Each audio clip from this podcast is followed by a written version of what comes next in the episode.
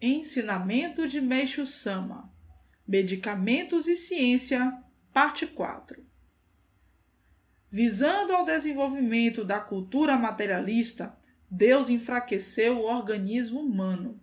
Mas agora as condições são outras.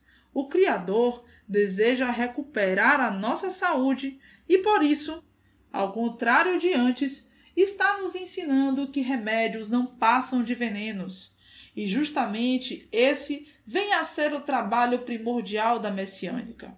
Inclusive, tal fato foi o que me levou a esclarecer inicialmente por que o ser humano passou a fazer uso de medicamentos, ou seja, de venenos tão prejudiciais à própria saúde. Quem deu um enorme incentivo para que a espécie humana passasse a fazer uso de remédios foi Yakushi Nyorai, Yakushi, aquele que receita remédios. Nyorai, iluminado, um Buda. Em sua época, a ciência não havia se desenvolvido e os homens acabaram ficando bem mais fracos devido à ingestão de ervas, raízes e cascas de árvores.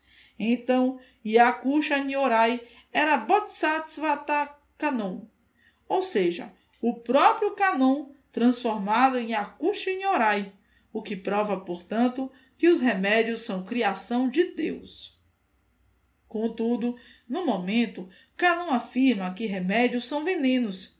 Antes, tal divindade até chegou a enganar os homens, mas agora está dizendo a verdade. Em suma, Canon se adapta constantemente às necessidades de evolução do ser humano Portanto, valendo-se só da própria inteligência, fica muito difícil para o homem entender a profundidade do plano de Deus. Palestra proferida em 5 de março de 1954 por Meixo Sama, extraído do livro O Tempo Chegou.